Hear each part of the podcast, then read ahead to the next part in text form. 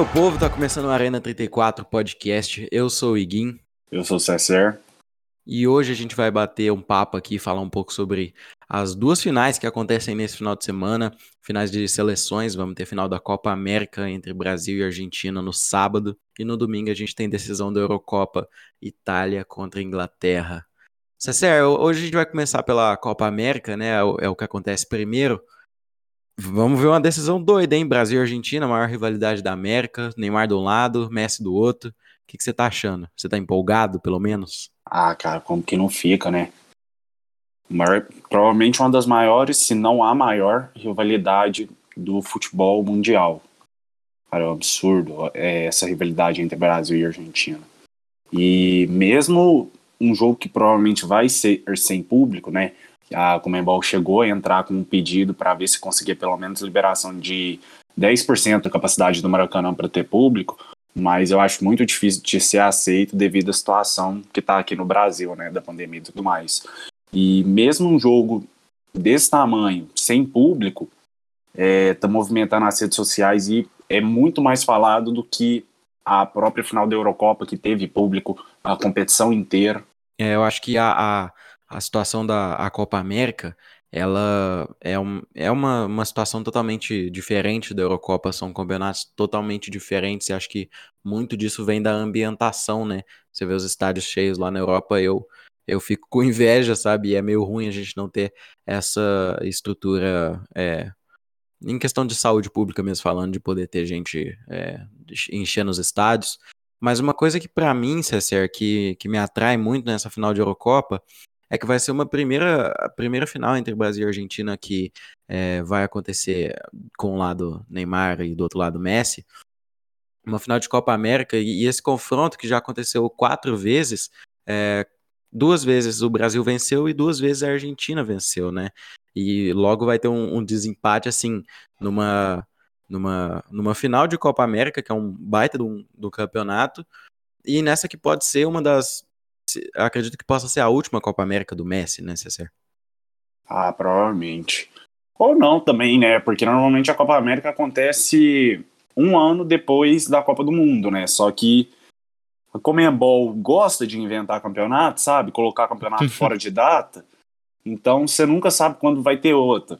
Não, tipo assim, não dá nem pra duvidar que os caras vão inventar de, de, fazer outra Copa América ano que vem, tá ligado? Total. Mas é. Caso haja uma Copa América em 2023, eu acredito que ele ainda jogue, mas aí para encerrar de vez o ciclo pela seleção. É, eu acho que agora já, já tá chegando uma fase ali do Messi que ele não vai ter. É, não tem mais tanto tempo assim, né? E se a gente for olhar um pouco do repertório dessas duas equipes nesse, nesse campeonato, é, eu, sinceramente, eu acho que o Brasil, é, a seleção brasileira, deveria ter sido um pouco mais é, poderosa. Eu esperava um pouco mais de poder, assim, da seleção brasileira e até da seleção argentina também, né? Principalmente quando você olha nessa semifinal que a Argentina passou pela Colômbia nos pênaltis, com a baita atuação do, do goleiro Martinez, pegou três pênaltis, né? Eu, eu fiquei pensando assim, nossa, por que que passaram um aperto tanto assim com a Colômbia, né? Eu, eu imagino a Argentina como uma, uma seleção muito mais forte. E do outro lado, o Brasil, eu vejo que é, tá, teve uns, alguns resultados muito bons. Por exemplo, venceu o Peru na fase de grupos por 4 a 0 né? Mas nas quartas de final contra o Chile, ali não fizeram o melhor dos jogos, assim, venceu só de 1 a 0 com direito àquela, àquela voadora do Gabriel Jesus, né? Que foi. E que, que tá fora, hein?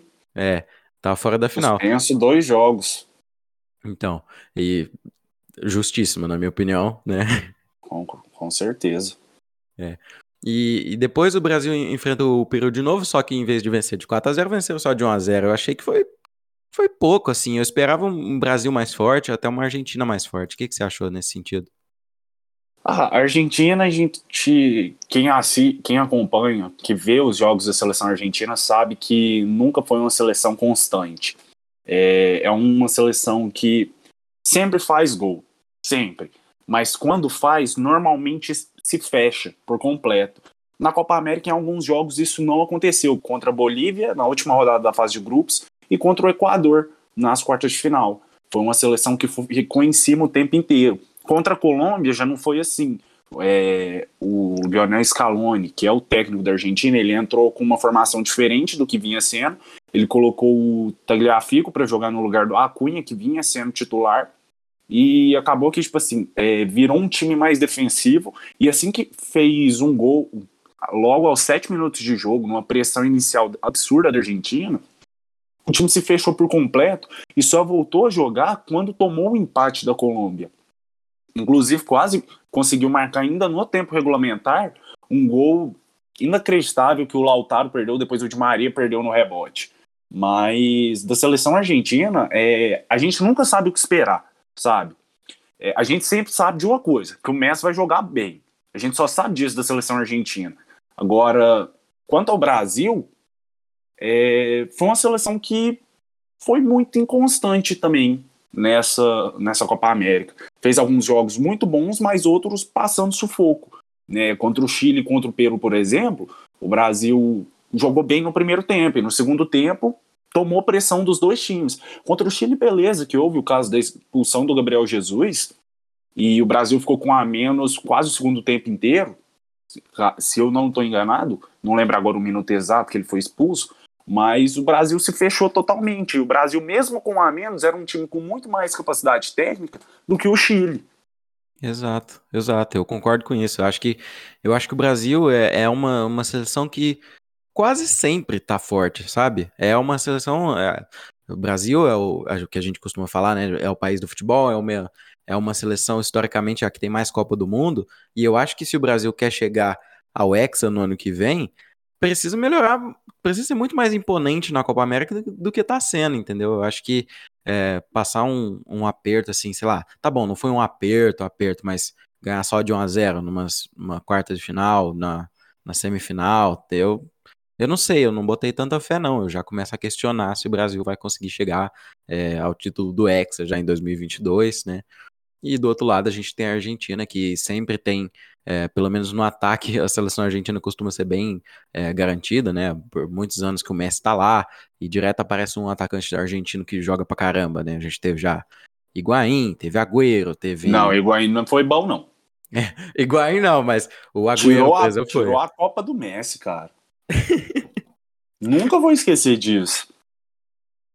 Ah, os, os, argentinos, mas eles têm um repertório de, de atacante bom. Tô certo sim, nisso. Tipo assim, no, ao longo da história toda, cara. Se você pegar hum. dos anos 90 para cá, você teve. Tipo assim, do final dos anos 90 para cá, você teve Batistuta, você teve Milito, Diego Milito, que chegou sim. a ser campeão da Champions. Sim. Batistuta, que era conhecido como Batigol na Argentina. É, você teve o Agüero. Tá, dá pra falar o Higuaín porque ele teve alguns momentos bons, mas eu não gosto dele, não. Teve, atualmente você tem o Lautaro, é, e para o futuro você tem alguns atacantes bons que já vêm se destacando nas seleções de base da Argentina, como o, Adolfo Gais, que hoje ele está no CSKA da Rússia e que é um atacante que em toda Copa do Mundo, toda, todo sul-americano sub-20, sub-17, ele vem se destacando bastante. Então o ataque da Argentina sempre foi muito bom. A gente sabe que o problema da Argentina sempre foi a defesa e o meio-campo. Exato. E eu acho que é, quando você tem uma equipe com, com uma, um ataque forte, a, a, a, maior, a melhor defesa que você pode ter é o ataque. Então, eu, por exemplo, eu espero que nesse jogo a Argentina vai tentar se impor. Eu acho que a Argentina não vai, é, sei lá, é, é, é igual você falou, né? Eles atacam e depois eles se fecham. Eu acho que nesse caso a Argentina precisa conseguir uma vantagem que possa, né, é, como que fala, queimar uma gordura depois no final do jogo e tentar administrar o resultado. Porque no Brasil eu vejo um pouco mais de equilíbrio em todos os setores do que na seleção argentina. Eu acho que a Argentina não vai tentar se impor, porque a Argentina sabe que o Brasil é um time muito mais forte fisicamente e tecnicamente. É, então, eu espero uma Argentina fechada nesse jogo. Não espero uma Argentina indo para cima, pressionando o Brasil com uma marcação alta. Eu espero um, um time da Argentina fechado, ou então a pressão inicial ali, igual foi contra a Colômbia, se não der resultado eles se fecham e tentam jogar no contra-ataque. Porque no contra-ataque você tem um tal de Lionel Messi, que é artilheiro e líder de assistências da Copa América. É o melhor jogador da competição disparado. Ele, quando ele pega a bola, tipo assim, atrás do meio de campo, que ele decide arrancar, todo mundo sabe que parando é só com falta. É. Você acha que o Messi tá com sangue nos olhos assim pra.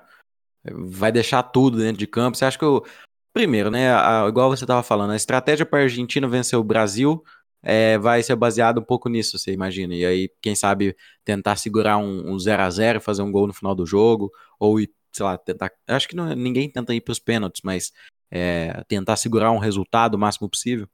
Eu imagino que sim. Enquanto o Brasil, é, eu imagino um time em cima o tempo inteiro. Uhum. De verdade. E uma das coisas que eu já percebi que o Lionel Scaloni, de vez em quando, ele faz em alguns jogos, é colocar a Argentina fechada no começo do jogo e esperar o seu adversário cansar. A partir do momento que ele percebe que o adversário está cansando, ele manda a Argentina para frente. Isso às vezes pode ser bom, mas às vezes pode ser ruim, porque um contra-ataque da seleção brasileira hoje é muito forte. Você tem o Richarlison, que está jogando muito, o Neymar, o Paquetá. O Paquetá tá sendo, para mim, o melhor jogador da seleção brasileira nessa Copa América. É um absurdo o que ele tá jogando, é, calando a boca de muita gente, que muita gente ficou sem entender o porquê ele foi convocado, mas tá jogando demais. Inclusive assumiu agora a camisa 10 do Lyon. E você tinha me perguntado, Iguin, sobre o que eu, como eu acho que o Messi vai vir para esse jogo. Cara, eu acho que o Messi vai vir do jeito que ele tá na Copa América inteira. Eu nunca vi o Messi tão focado em alguma coisa, tão pilhado em, em uma competição igual ele tá nessa Copa América. É um absurdo o jeito que ele tá jogando. Tipo assim, comemorando, gritando, tipo assim, mostrando a raça dele, mostrando a garra de um argentino mesmo. Nunca vi ele desse jeito. A gente viu no jogo contra a Colômbia, no começo do segundo tempo, ele toma uma entrada duríssima que deixa o tornozelo dele sangrando, o tornozelo esquerdo dele, que é a perna boa dele, sangrando. E ele continua jogando, com o meião sangrando. Assim, a meia, no meião dele tava uma mancha de sangue, ele simplesmente continuou jogando, bateu o pênalti, ele não quis nem saber. Agora a gente sabe que de que outras seleções, não só o Brasil, alguns jogadores que tomassem uma dessa fariam um grande drama. É, é, eu, eu concordo. Eu acho que o Messi vem com um sangue nos olhos, assim. É, eu, a Argentina tem título, vamos, vamos dizer assim, com, com o Messi jogando? Cara, título assim, igual todo mundo considera, não. É, Agora, se todo mundo considera Olimpíadas um título de, em, por, pela seleção, o Messi tem. É, o Messi verdade, ganhou né? as Olimpíadas em 2008 com a Argentina. Mas título, Copa América, Copa das Confederações, Copa, não tem. Ah, não, mas eu acho que é, é, outro nível, né? Copa América, sim. Tá bom, Olimpíadas é, é, é excelente, é óbvio, a gente ficou super feliz. É, eu fiquei super feliz quando o Brasil ganhou em 2016, mas é, realmente Copa América é outro nível de, de competição, assim, que você tá competindo diretamente com pessoas. É muito mais representativo pro futebol, vamos dizer assim. Sim, com certeza. É. Aí eu acho que nesse aspecto o Messi vem realmente no, no que pode ser a última para ele, né? No, nesse sentido. Então. É, é, ele, ele já declarou que ele trocaria todas as sete, todas as seis bolas de ouro dele por, por um título pela sua seleção. Ele já declarou isso. Então, resta ver como ele vai vir para esse jogo, sabe? E nem é isso. Na verdade, a gente sabe como ele vai vir. Mas resta saber se ele vai conseguir esse tão sonhado título dele. Exato. Antes da gente encerrar aqui para os palpites da Copa América, eu quero introduzir um assunto aqui que eu estou achando muito interessante, que é um pouco do off, é, off campo, assim, vamos dizer assim, é, dessa, desse Brasil e Argentina, né? A gente sabe da história da rivalidade entre Brasil e Argentina, gente que fala que o Maradona foi melhor que o Pelé, ou até se você achar isso absurdo, falar que o Pelé foi melhor que o Maradona. É, do lado de fora, a gente está vendo umas provocações muito boas entre é, brasileiros e argentinos, e argentinos e brasileiros, e o Richarlison afirmou numa entrevista é, realizada pela CBF o seguinte: provocação de lá, provocação de cá. Mas dentro de campo a gente sabe que o bicho pega, a gente dá conta do recado. Não vai falar por falar. A gente vai falar e botar dentro de campo. Tem que ganhar todos os jogos e é o que a gente está fazendo. A gente vai provocar sim, vai acontecer. O que vale mesmo são os três pontos dentro de campo e quem levantar a taça. O que, que você está achando dessa rivalidade, desse fora, fora, fora campo, né? De fora das quatro linhas, essa provocação, essa, esse rebuliço, vamos dizer assim? Hum, nada menos do que o esperado. É. É, a final é uma final. A final é, é um jogo que vale título, uma Copa América, uma final de Copa América que será jogada dentro do Maracanã, um dos maiores palcos da história do futebol mundial. Então, nada menos do que o esperado. Afinal, são, como eu falei no começo, é provavelmente a maior rivalidade do futebol mundial. A rivalidade Brasil e Argentina não se compara. Exato. E eu acho que esse esse fora de quatro linhas, né? Eu tava tentando achar um outro termo melhor para esse para exemplificar que é, é fora de campo. É, eu acho que é, é, muito bom, cara. De verdade, assim, eu acho que movimenta, eu acho que gera debate, gera o ânimo para assistir o jogo, né? Muita gente às vezes já, já desistiu da seleção, desistiu do, do futebol, cansa, sei lá, que o Neymar só cai, ou coisa assim. E quando a gente vê um, um movimento fora de fora do, do campo, assim, para para movimentar, para atrair o pessoal de volta, eu acho que é, é muito importante. E isso que vem acontecendo está sendo muito interessante, realmente. Eu tô bem animado para esse jogo, Brasil e Argentina. Ah, não tem nem como não ficar, né? É. Palpite, César, Brasil e Argentina. É, como é que você imagina que vai ser o jogo? Um palpite, né? Quem que ganha, como que ganha? Cara, é difícil demais, velho. Muito difícil falar. Brasil... Acho mais difícil do que Itália e Inglaterra, viu? Muito mais difícil. Muito mais. Itália e Inglaterra eu já tenho meu palpite na língua, mas vou deixar hum. ele pro final do episódio. Mas, cara, Brasil e Argentina é muito difícil de palpitar, porque você não sabe o que, que vai acontecer. Você não tem noção, sabe? É, nem, tanto Neymar quanto Messi, eles. É uma bola que cai no pé deles que os caras podem decidir a partida. Uhum. Mas pela forma como vem se desenhando, tudo mais, são dois times que, como eu falei, são inconstantes, pode-se dizer assim, na Copa América. Ai, caralho, que palpite difícil. A toda Nossa. uma responsabilidade. Cara, eu realmente não sei. Não sei, se, não se sei o que quiser, vai ser. Se você quiser deixar vago, tudo bem, eu não tenho problema nenhum com isso. Porque, de um lado, é um Brasil todo mundo conhece o time do Brasil. Hoje o Brasil, em todos os setores do campo, tem os melhores jogadores do mundo. No gol você tem Ederson e Alisson. No, na, def... na zaga você tem o Marquinhos. No meio campo você tem o Casemiro. No, no ataque você tem o Neymar. São os melhores jogadores, estão entre os melhores jogadores do mundo. Só que do lado da Argentina, você tem um cara, um, apenas, um jogador apenas, que desequilibra qualquer partida, independente do adversário. Nossa, cara, é muito difícil prever um jogo desse. Mas é, é. Eu acho que a Argentina vai ganhar pelo jeito como é está. É. Eu, eu vou pelo outro lado. Eu acho que vai dar Brasil assim pela pela ordem. Eu acho que eu acho que, porra, é, é vexatório pro Brasil perder no Maracanã para Argentina. É, não, que me, não que isso vá realmente me surpreender se, se acontecer, mas é, eu acho que o, o Brasil vem é, de, uma, de uma necessidade de vencer essa Copa América, que por mais que tenha, né, eu acho que, é, igual eu falei, desse resultado com o Chile, desse resultado com o Peru que me deixou meio desanimado, é, eu ainda acho que o Brasil se sobressai, sabe? Eu acho que o Messi realmente ele, ele desequilibra o jogo, e é por isso que eu acho que o jogo vai ser muito apertado.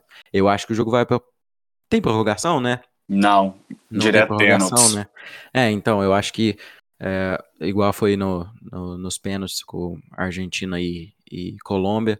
Eu acho que esse jogo vai para os pênaltis, cara. Eu não acho que vai ser decidido nos 90 minutos, não. Né? Eu acho que é, fica, fica por aí. E aí, pênalti para mim é loteria, tá ligado? Eu não, não concordo, não acredito que exista, sei lá. É, um favorito. Tanto, é, é. Porque, sei lá, por mais que o cara treine o tanto que for, é, não dá pra você prever. É só a gente olhar essa própria Copa América. É, a Colômbia passou do Uruguai nos pênaltis. A Colômbia bateu muito bem contra o Uruguai. Só que chegou nos pênaltis contra a Argentina, foi um goleiro, o, Mar o Martinez, que do nada começou a colocar pressão em cima dos batedores, foi lá e catou três pênaltis. Nossa, aquele cara foi absurdo, hein, o que, que ele fez. Não, Mas eu não acho. É, é. é, aquele, é aquele velho ditado, o cara alugou um apartamento na mente dos colombianos. É. Eu não acho que, tipo, se ele tentar fazer isso nos pênaltis, nos, nos prováveis pênaltis, eu não acho que pega a seleção brasileira. E aí. Nunca pô, se sabe, né? Não, nunca, nunca se sabe, eu tô palpitando. tá ligado?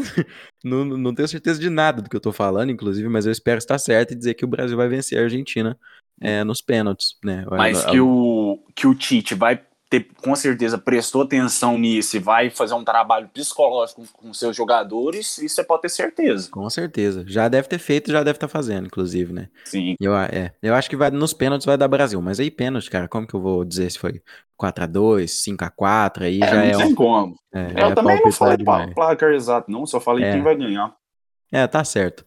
E lembrando que se o Brasil for campeão da Copa América, o Brasil chegará ao seu décimo título da competição. Caso a Argentina seja campeã, a Argentina chegará ao seu 15º título, se igualando ao Uruguai como maior campeã. Eu tô muito animado, cara. Brasil e Argentina na final de Copa Cara, eu tô América. ansioso. É, vai ser muito- louco. Eu tô muito ansioso. Vai ser louco. Ah, inclusive, antes da gente começar a falar de Eurocopa, se tivesse que você escolher um dos jogos só pra assistir, qual que você escolheria? Brasil e Argentina. Que isso, sem pestanejar. Que isso, cara. É uma, como eu falei, já falei várias vezes e vou voltar a repetir. É a maior, é uma das maiores rivalidades do futebol mundial, da história do futebol mundial. Eurocopa agora, CSR, Itália e Inglaterra. Eu gostei muito da, da campanha né, da, da Itália, da, da Inglaterra nem tanto, mas a Inglaterra, pô, com, com muito mérito, eu acredito, chegou a essa primeira final de Eurocopa, né? É surpreendente, né? Você pensar que a Inglaterra chegou só agora a primeira decisão de Eurocopa. O que, que você tá achando, né, dessa, das campanhas das duas equipes para chegar nessa final e o que, que você acha que vai dar esse jogo? Cara, foram duas equipes que variaram muito durante toda a competição. É, a Itália teve uma fase de grupos perfeita, não tomou gols, simplesmente. A Itália não tomou gols na fase de grupos. E no mata-mata começou a ter mais dificuldade, né? Passou da Áustria na- nas oitavas, na prorrogação. Contra a Bélgica fez 2 a 0 tomou um gol do Lukaku, mas ficou por isso, 2 a 1 no tempo normal. E contra a Espanha, que a gente esperava que fosse, que muita gente esperava que fosse ser um adversário mais fraco para a Itália, tomou muita pressão. E eu acho que isso deve-se tudo à saída do Spinazzola, o lateral esquerdo da Itália, que rompeu o tendão de Aquiles durante a competição. A saída dele da equipe mexeu demais no time, no esquema tático, no modo de jogar da Itália. O Spinazzola vinha sendo um dos melhores jogadores da Eurocopa. Eu falo isso com tranquilidade. Ele estava jogando demais. O lado esquerdo da Itália, com ele e com o Insigne, estava funcionando muito. Foi, foi ele machucar que a Itália começou a ter mais dificuldade para jogar contra a Espanha. A Itália, com todo respeito, ganhou o jogo nos pênaltis, mas a Itália foi dominada pela Espanha o tempo inteiro. A Espanha terminou o jogo com 65% de posse de bola. A Espanha trocou quase mil passes. Se, se não chegou a mil, foi quase mil num jogo. E a Itália ficou na base do contra-ataque. Foi assim que conseguiu o seu gol. Mas houve uma organização defensiva muito ruim durante o jogo da semifinal. Inclusive, é só a gente ver como foi o gol da Espanha, o gol do Morata. O Morata pega a bola um pouco depois do meio de campo, arranca, toca para o Dani Olmo, o Morata passa no meio da defesa da Itália e recebe a bola de frente para o Donnarumma. Então a Exato. gente tem que ver como o Mancini vai organizar o time da Itália. É, porque se for para a Itália jogar igual contra a Espanha, não dá para falar nada do time. Tipo assim, não dá para falar que os caras vão ser campeões. É, eu acho que a, a Itália. é, a Itália passou, a Itália tá na final, a Itália jogou uma Eurocopa absurda. Mas a Itália me decepcionou no mata-mata. Eu esperava um pouco mais de dominância, sabe? É, eu, como vocês já sabem, né? Eu postei, a gente postou lá no Instagram. é, eu tava apostando muito na Bélgica nessa, nessa Eurocopa. E a Itália teve um bom desempenho contra a Bélgica, mas contra a Áustria passou um sufoco ali que eu não entendi nada. Contra a Espanha.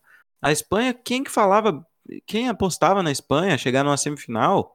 Eu apostei que a Espanha ia, ia tomar pau da Croácia. O Cesar também não estava apostando na Espanha, a Espanha chegou. Não, eu apostei na Espanha contra a Croácia, sim, não vem Não, não. você apostou, mas você estava muito descrente da Espanha nesse campeonato. Sim, porque era um time que não, não, eu acho que vai ser muito difícil da Espanha voltar a ser o que foi aquela geração da, dos anos 2000, finais, final do ano, dos anos 2000 e começo dos anos 2010.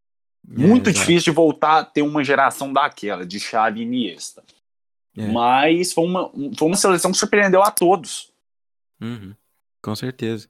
E a, a Itália, né, surpreendeu, acho que muito positivamente na fase de grupos, eu esperava um pouco de um ritmo muito melhor nessa, nessa, nessa outra fase, né, na fase de mata-mata da Eurocopa.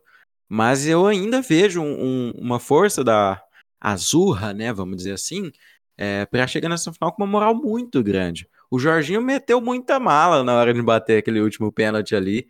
Eu, eu, fiquei, eu fiquei assim, de queixo caído, assim, de ver o tanto que essa equipe joga bem junto, o tanto que o Donnarumma tá fazendo uma excelente Eurocopa.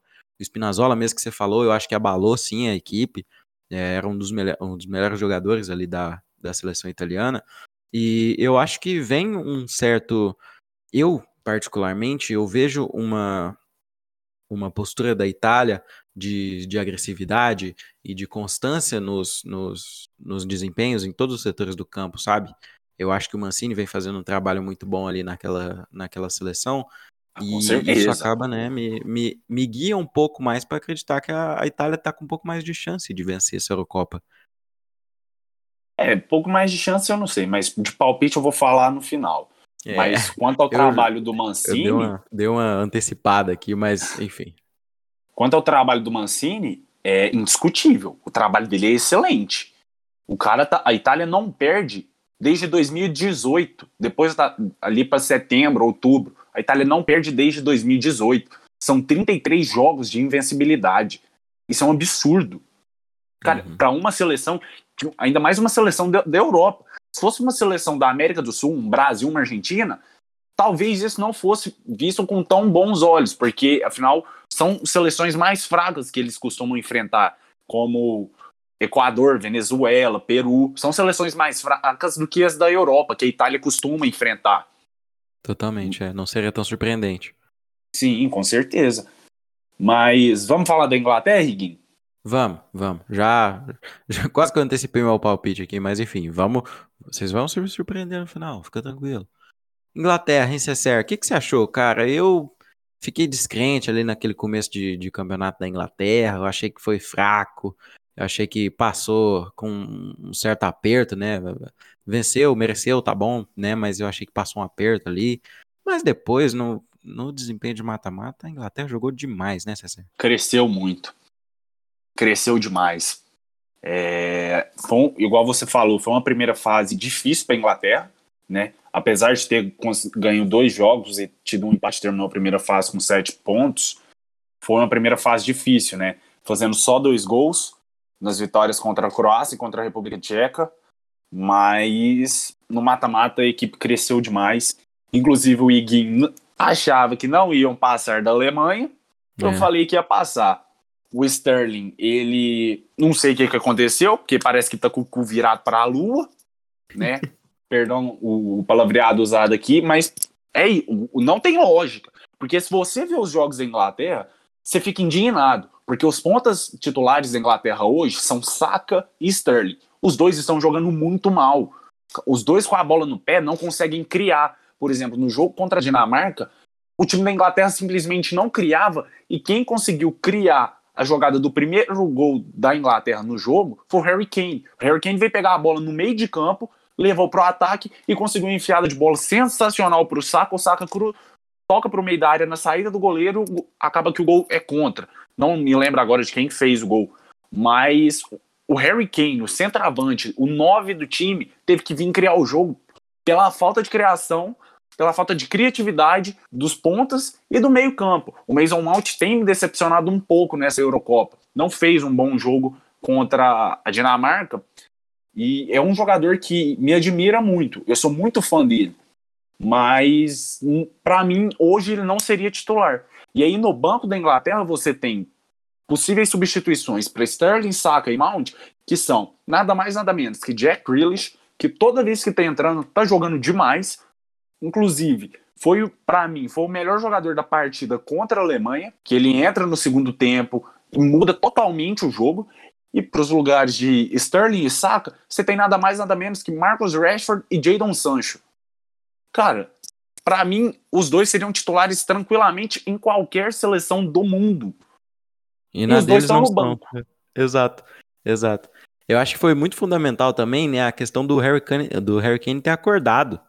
Porque na, na fase de grupos não, não fez gol, tava decepcionando, cara. Um, um centroavante desse e depois do, no mata-mata acordou e tá jogando bem, já. né? Já fez quatro gols, ele pode terminar sendo artilheiro se marcar nessa final. É, vai dividir a artilharia com o Chique e com o Cristiano Ronaldo, mas enfim, né? Tudo pode acontecer. E eu acho que isso foi fundamental para o desempenho da Inglaterra. A Inglaterra, é, por exemplo. Precisava do seu né, camisa né, 9. Precisava demais. Eu acho que toda seleção, assim, é muito difícil ver uma seleção que não precisa do artilheiro, sabe? Pelo menos alguém, assim, de, de presença diária. E o Harry Kane, ele tem isso, né? Você vê na, no próprio. É, no hotel. é, é no, no, no. Não, é, na semifinal contra a Dinamarca, o, o, oportunismo ali, né? Ele aproveitou logo, assim, não ficou bobo na frente do, do, do Schmeichel, que é o goleiro da Dinamarca, que defendeu o pênalti, mas não conseguiu segurar. E o Harry Kane foi lá e meteu pra dentro, né? Que erro do Schmeichel, hein? Nossa, é. Pra mim, aquilo ali, beleza, gente. O pênalti foi polêmico. Muita gente fala que não foi, e tem algumas pessoas que falam que foi. Eu ainda tô na dúvida, sinceramente, eu não sei se foi ou não. Eu acho Porque que o Sterling, eu acho que o Sterling ele deu uma, uma desequilibrada e se aproveitou. É, ele, ele deu uma valorizou e se aproveitou, ele se aproveitou do contato, é, porque ele já estava meio desequilibrado, entendeu? Sim, mas que aí assim. a questão é, teve contato. Por isso eu tô na dúvida. Mas será que foi um contato para derrubar? Porque o Sterling estava desequilibrado. Tava, o Sterling estava em velocidade. E a gente sabe que qualquer, dependendo do contato, o jogador em velocidade ele vai se desequilibrar. Então, Sim. É. Meio complicado de falar. É. Mas agora a Inglaterra já passou, não tem mais discussão. Então, Sacer, eu acho que por, esses, por esse desempenho grande da Inglaterra, eu acho que é, a, Inglaterra acordou, isso cresce um pouco a, a questão dos palpites para para ver quem que vai ganhar esse jogo. Eu acho que é uma final que, é, por mais que eu tenha o meu palpite, eu acho que não tem muito um favoritismo claro. A Inglaterra vai jogar em casa, vai jogar no, no estádio do Wembley, né? Tem toda essa. Eles estão falando muito nessa, nessa Eurocopa que it's coming home, tá ligado? Que tá vindo para casa. E a Inglaterra precisa muito desse título, eu acho. Eu acho que nunca ter ganhado uma Eurocopa é um negócio muito estranho. Você vê uma, uma seleção histórica como a Inglaterra, o país que inventou o futebol, sabe? Então, eu, eu acho que isso pode ser fundamental no, no desempenho do jogo. Mas pode ser um, um calcanhar de Aquiles também. Porque eu acho que quando vem uma, uma seleção com toda uma pressão, assim, é, eu acho que facilita surpresas também, sabe? Acho que, acho que não é tão claro assim o favoritismo de, de nesse sentido, né? A, a presença de torcida nos estádios vem sendo é, muito importante, um negócio que me, me emociona, né? Eu ouvi o, o VSR, Vitor Sérgio Rodrigues, lá da TNT Sports, falando, é, não sei se foi eu ou o Mauro Betti, inclusive, mas falando que é, é coisa de se arrepiar você ver um estádio cheio e a câmera tremendo e a galera comemorando com a torcida. Mas a Itália, cara, é, depois de ter despachado a Bélgica, que para mim tava fortíssima, fortíssima, é, do, daquele jeito, sabe? Eu acho que ainda o meu palpite é que a Itália ganha da Inglaterra, na, na frente dos ingleses todos. Não, eu discordo. Você acha que vai dar Inglaterra? Eu acho.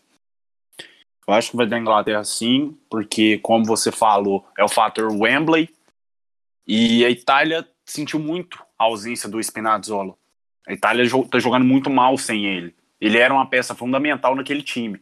E, sinceramente, seja lá quem for o ponta direita da Inglaterra nesse jogo, seja o é, Saka ou agora. o Jadon Sancho, o Emerson Palmieri, o brasileiro naturalizado italiano, não aguenta nenhum dos dois. É velocidade e o Palmieri não aguenta.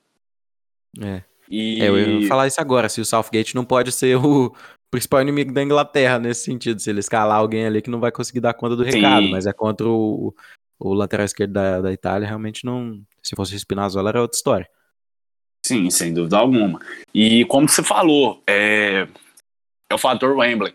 Cara, os ingleses, loucos do jeito que eles estão, fanáticos, doidos por um título, cantando toda hora It's Coming Home, Cara, o que, esse, o que a torcida inglesa vai empurrar a Inglaterra dentro de Wembley vai ser brincadeira. E a gente vai ter muito mais ingleses do que italiano nesse jogo. Então você provavelmente não vai conseguir escutar os italianos. De tanto que a torcida da Inglaterra é louca.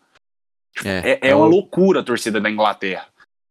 É, então, é eu acho que os Três Leões, como é conhecida a seleção da Inglaterra, vai conquistar a sua primeira Eurocopa. É. Garantia de jogão, com certeza, César. Sem dúvida alguma. A gente espera, pelo menos, né? Vou falar uma coisa que eu tava, eu tava pensando, inclusive, já antes da gente começar a gravar, eu tava pensando, cara, essa Eurocopa, com tanto jogo decidido desse jeito, eu acho que a final vai seguir o mesmo rumo. Eu acho que vai dar nos pênaltis, viu? Eu acho que vai dar Itália nos pênaltis, mas eu acho que vai, vai dar Itália, né? Mas eu acho que vai pros pênaltis. Eu acho que tá Eu sendo acho que da Inglaterra no tempo regulamentar. É? Sem Não, Aí é prorrogação. muita confiança. Aí é muita confiança. Não, eu acho. Ah, é, o fator. tor- Cara, não tem como, velho. O fator torcida é diferente. Não tem como. Ainda mais uma torcida inglesa. Cara, pra quem não acompanha futebol inglês, não tem noção do tanto que esses caras são loucos. São É, os fanáticos. Exatamente. Eu, eu me arrisco a dizer que hoje os ingleses são os torcedores mais fanáticos do mundo inteiro. É um absurdo a, a, a torcida da Inglaterra. Gaviões da Fiel nesse momento chora em seu, em seu cantinho, tá ligado? Não, Gaviões da Fiel não chega perto de inglês, não. Cara, são, eles são insanos, são loucos da cabeça. E eu falo literalmente. Cara, é só você ver, por exemplo, os caras estão vendo um jogo em bar. Sai gol da Inglaterra, é cadeira pra cima, é cerveja pra cima, é mesa quebrada. Os caras são loucos. Eu vi, eu vi Entenderam? esse vídeo aí, eu vi esse vídeo aí. Muito louco, realmente. É. Cara, é. Pô, eu fico sorrindo de, de pensar que vai ter uma final com público, que vai ser uma doideira. 60 Isso é mil doideira. torcedores são esperados em 60 Wembley. mil torcedores, né? 60 mil. Lotação máxima ou quase lotação máxima? É, não é a lotação máxima, a lotação máxima de Wembley é 90 mil torcedores. Só que 60 mil é muita coisa, né, gente? É, com certeza. Então é isso, pessoal. Muito obrigado a todo mundo que ouviu a gente até aqui. A gente fica muito feliz com a audiência de vocês. É, se vocês puderem, compartilhem o episódio com os amigos de vocês. É, sigam a gente lá no Instagram, arroba Arena34podcast. Estamos consumindo, estamos produzindo muito conteúdo sobre as transferências, muito sobre a Eurocopa. A gente dá palpite. Esses dias eu dei pix pro pessoal que acertou os palpites, né? Quem sabe algum momento aconteça de novo. E eu acho que tá sendo. Ninguém já é, prometeu pra mim no privado pra final, viu? Que que é isso, aí? Não, ué. pera aí, vamos, vamos ter que negociar isso aí ainda. Vamos ver aí se rola. É, então a gente agradece muito a audiência de vocês, muito obrigado por terem ouvido até aqui. Sigam a gente lá nas redes sociais, né? Como eu falei, arroba Arena34podcast. E é isso. Bom jogo pra todo mundo e se divirtam com segurança, galera. Valeu, falou. Falou.